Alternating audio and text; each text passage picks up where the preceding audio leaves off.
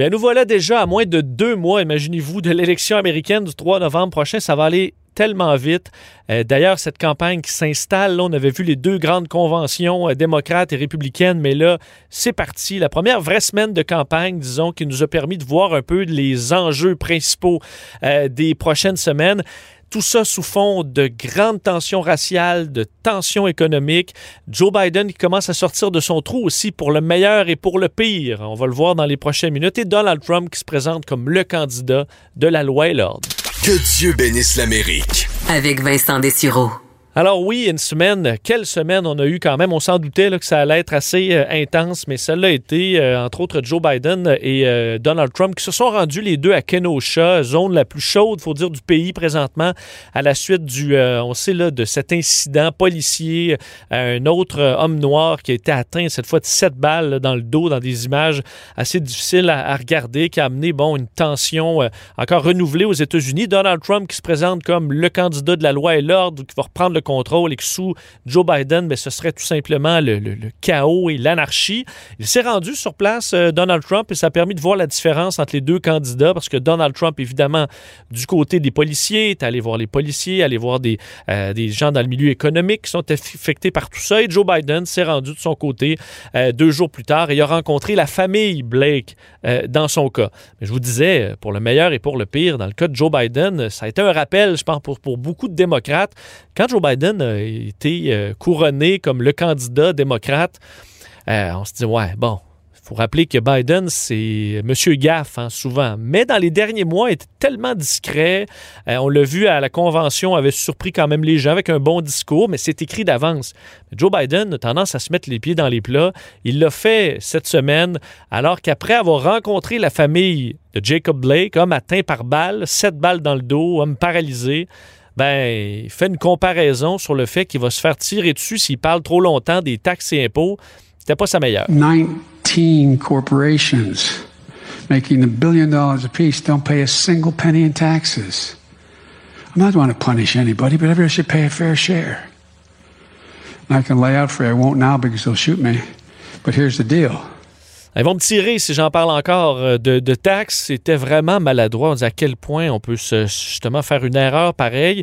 Euh, est-ce que ça va coller à Biden? Peut-être pas, mais ça montre qu'il peut toujours nous arriver avec quelque chose, Joe Biden, qui va le, mettre dans l'embarras solide. Alors, à mon avis, ça a été un rappel chez bien des démocrates à dire ils peuvent nous, il peut nous arriver avec quelque chose, une erreur grave qui va être dure à rattraper et qui va peut-être donner un coup dans les sondages. Et du côté de Donald Trump, ben, il a eu la faveur de l'économie à la fait de, des marchés boursiers dans les dernières semaines.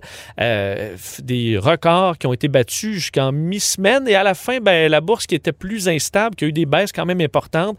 Alors, euh, est-ce que ça va tenir jusqu'au 3 novembre? Ben, ce sera intéressant de, le voir. On va en parler avec Luc La Liberté. Euh, le côté, bon, ces, informations comme quoi il aurait très peu de respect pour les soldats morts au combat. Est-ce que c'est une tâche qui, un boulet au pied pour les prochaines semaines? Dans le cas de Donald Trump?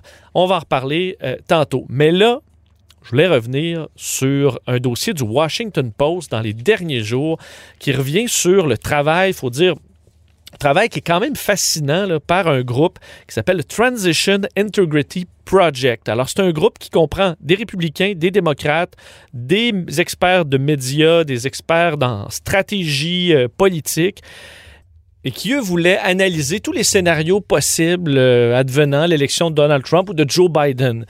Et euh, leur travail, je l'ai trouvé fascinant. En fait, selon les, différents scénarios, il y a un seul scénario où il n'y a pas de violence dans les rues et une crise constitutionnelle. Et, si, et c'est seulement si Joe Biden gagne de façon claire, définitive, à la limite un raz de marée Joe Biden. Dans les autres scénarios, c'est beaucoup plus sombre. Et entre autres, je vous euh, donne les détails du scénario probablement le plus effrayant euh, qui est décrit par ce groupe. Il faut dire dans lequel, les rappeler, il y a des républicains là-dedans. C'est des gens haut placés qui ont travaillé dans des campagnes électorales, des analystes qui veulent vraiment regarder le pire qui peut arriver. C'est très euh, hollywoodien.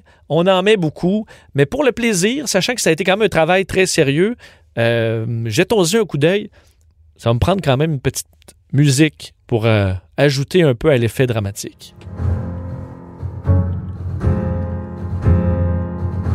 Alors imaginez-vous au matin de l'élection, le 3 novembre prochain, une fausse histoire commence à circuler sur les réseaux sociaux comme quoi Joe Biden euh, a été hospitalisé et dans une situation critique. Ça empêche quelques démocrates d'aller voter, ceux qui croient que ben, Joe Biden euh, ne sera pas assez en forme pour devenir président des États-Unis. Le soir, par contre, euh, c'est suffisant. Joe Biden semble mener la course. Les grands réseaux de télévision le nomment gagnant, quoi qu'il reste encore beaucoup de votes à arriver, mais ce sera l'ouest du pays, alors on soupçonne que Joe Biden va gagner assez clairement à la suite de ça. Par contre, Donald Trump, voyant les chiffres très serrés, euh, refuse de concéder. Sort sur les réseaux sociaux, sur Twitter, et dit il y a des millions de votes qui ont été faits par des immigrants illégaux, par des gens qui sont morts. Euh, ce sont des fake votes, des faux votes. Il y a un coup d'État du Deep State. Alors commence à sortir ça sur les réseaux sociaux. Quelques heures plus tard, l'Attorney General aux États-Unis, William Barr, lance une, une enquête sur une fraude massive au niveau du vote par correspondance. Euh, s'ensuit une crise majeure aux États-Unis, le chaos qui s'installe dans le pays. On commence à voir des histoires folles qui circulent sur les réseaux sociaux, comme quoi George Soros a fait modifier des votes, comme quoi euh, de Joe Biden est dans un cercle pédophile satanique. Euh, s'ensuit aux États-Unis des manifestations monstres pro-Biden qui demandent à ce que Trump concède la victoire à, à Joe Biden. Le président commence à tweeter comme quoi c'est des antifas, ce sont des terroristes et que les vrais patriotes vont combattre ce soulèvement. Euh, euh, Donald Trump qui euh, bon, demande à ce que ce carnage cesse, menace de sortir l'acte d'insurrection aux États-Unis qui donne un grand pouvoir à l'armée, en fait, menace de, de, mettre l'armée et ses armes vicieuses dans les rues des États-Unis. S'ensuit un chaos total, manifestation pour Biden, pour Trump, la violence s'ensuit et à ce moment, on n'est même pas encore au Thanksgiving. C'est ce que euh, c'est l'analyse d'un des scénarios possibles seulement. Vous voyez, c'est assez hollywoodien là, quand même. Mais euh, ce que ça démontre, c'est que dans plein de facettes, dépendamment de si Trump gagne, Biden gagne par une petite marge, euh, où Trump gagne seulement avec le collège électoral, mais pas au vote populaire, un peu comme en 2016. il y a plein de façons que les États-Unis puissent sombrer dans le chaos selon cette analyse. Il euh, faut dire par contre que les gens derrière l'analyse disent nous, on fait des war games. donc, c'est vraiment un, jeu en quelque sorte où on veut voir le pire qui peut arriver et sachant le pire, on peut l'éviter. Mais selon eux, il y a un réel risque qu'on perde le contrôle si Donald Trump n'accorde pas la victoire à Joe Biden. Euh, évidemment, si Joe Biden gagne. Euh, mais ce sera à suivre. Alors, pour ceux qui avaient qui ne croyaient pas à des scénarios apocalyptiques, mais sachez qu'il y a un groupe assez sérieux qui euh, en arrive là. Bon, on peut en douter, mais l'exercice était quand même vraiment intéressant à lire.